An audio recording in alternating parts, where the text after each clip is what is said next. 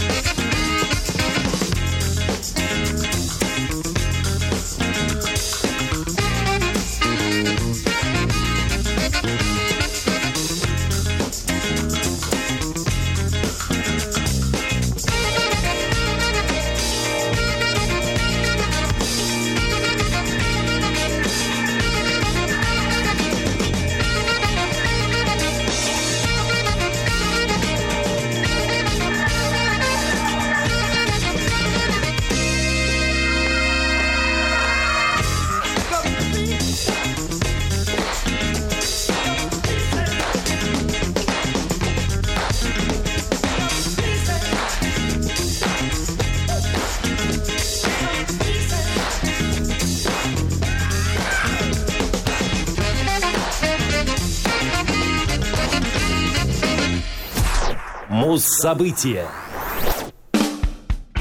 24 июля 1970 года группа Yes выпустила альбом Time and the Word. Time and the Word — время и слово — второй студийный альбом прогрессив-рок коллектива. Он был выпущен лейблом Atlantic Records в июле в Великобритании и в ноябре в США.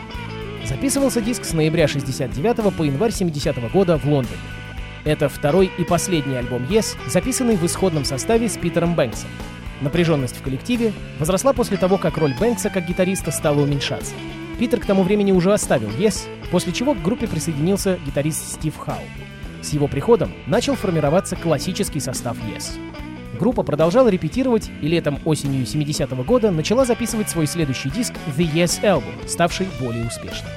Наиболее известной композицией Time and Word стала завершающая его одноименная композиция, впоследствии много раз исполнявшаяся группой на концертах.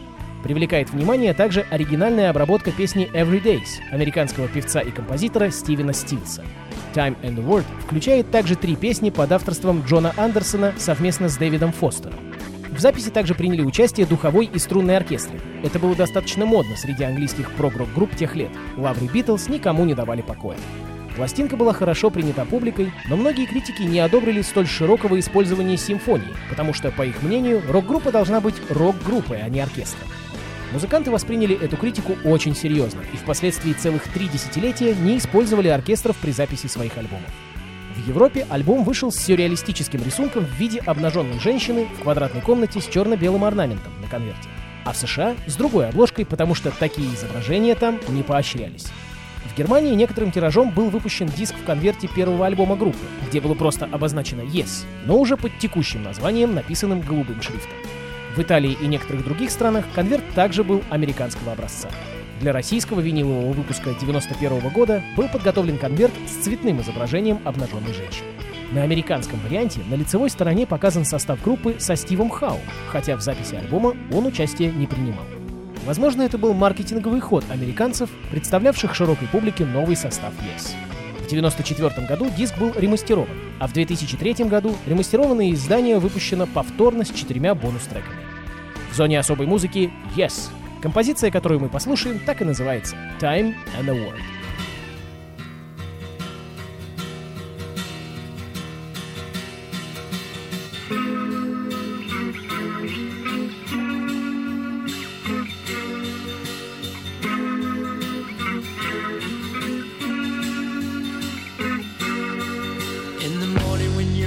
Do you open up your eyes, see what I see? Do you see the same things every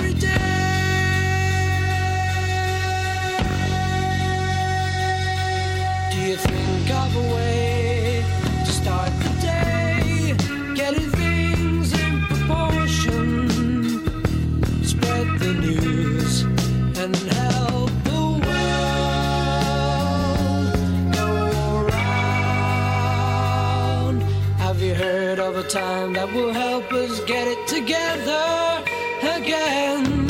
Have you heard of the word that will stop us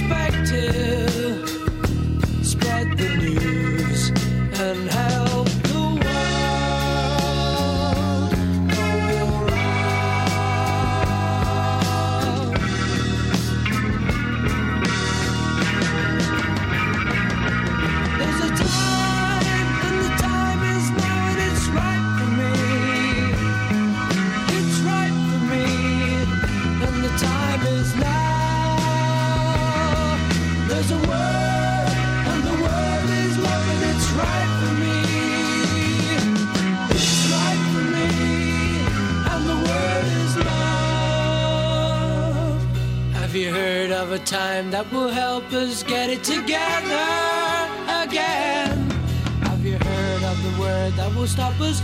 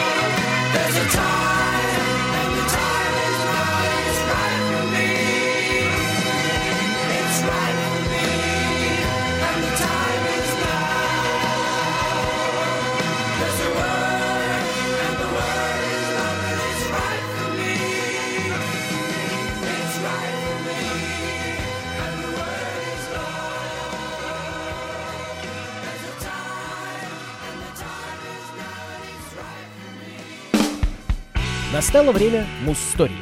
На этот раз я расскажу вам, друзья, о знаменитом «Человеке в черном». Уже не раз про него говорили, но в этот раз давайте обсудим саму композицию, которую он написал как бы в ответ общественности. Конечно же, я говорю о Джонни Кэше. А трек, разумеется, Man in Black. Man in Black — песня, вошедшая в одноименный альбом, выпущенный в 1971 году. «Человек в черном» — устойчивое словосочетание, которым называли Джонни Кэша за пристрастие к ношению темной одежды. Ему постоянно докучали вопросами, почему он отдает предпочтение столь мрачному цвету. Говорят, приятели даже дразнили Джонни гробовщиком из-за пристрастия к черному. Идея написать композицию появилась у Кэша после встречи с поклонниками в университете Вандербильта. Видимо, студенты настолько уж рьяно допытывались у Джонни о причинах пристрастия к черному, что он сразу засел за песню, несколько раз ее прорепетировал и уже через пару дней исполнил на концерте.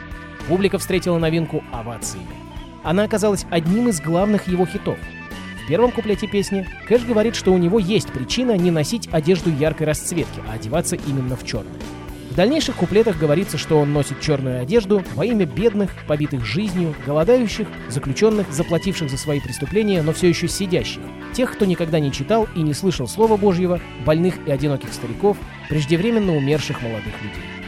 В заключительном же куплете музыкант говорит, что он с радостью бы носил одежду разных цветов и говорил бы, что все вокруг хорошо, но пока мир не изменится к лучшему, не станет ярче, он постарается унести на себе частичку его темноты и будет человеком в черном.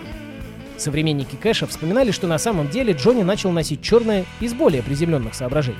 Во-первых, на заре карьеры темная одежда была единственной возможностью для участников его группы одеться в одной цветовой гамме. Во-вторых, черный костюм гораздо легче поддерживать в приличном виде на гастролях. А позже, когда Кэш стал известным, менять образ просто не было смысла. Служащие американских ВМС, кстати, называют комплект черной формы Джонни Кэша. В историю современной музыки композиция вошла как протестная песня, осуждающая отношение к бедным, расизм, жесткое обращение с заключенными, войны и другие пороки окружающего нас мира. В марте 1971 года Man in Black вышла синглом с одноименного альбома. На обороте пластинки был трек Little Bit of Yesterday. Она поднялась на третью строчку чарта кантри-песен Billboard и остановилась на 58-й позиции хит-парада Hot 100. Ее и слушаем. Джонни Кэш, Man in Black.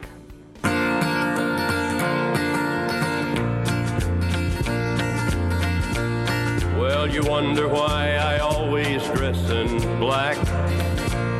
Why you never see bright colors on my back. And why does my appearance seem to have a somber tone? Well, there's a reason for the things that I have on. I wear the black for the poor and the beaten down. Living in the hopeless, hungry side of town. I wear it for the prisoner who has long paid for his crime, but is there because he's a victim of the time. I wear the black for those who've never read or listened to the words that Jesus said about the road to happiness through love and charity. Why you think he's talking straight to you and me?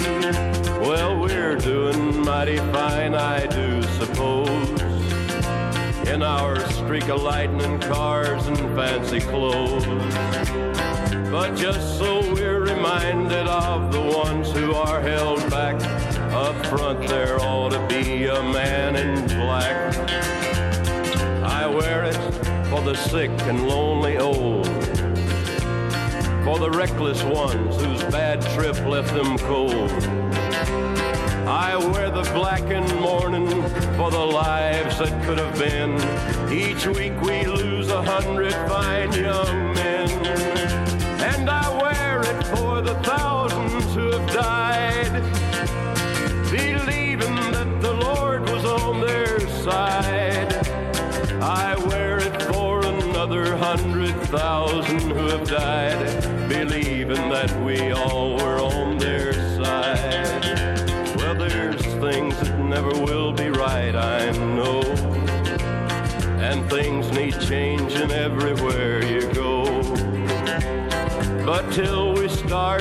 make a move to make a few things right. You'll never see me wear a suit of white. Oh, I'd love to wear a rainbow every day and tell the world that everything's okay. But I'll try to carry off a little darkness on my back till things are brighter. I'm the man in black.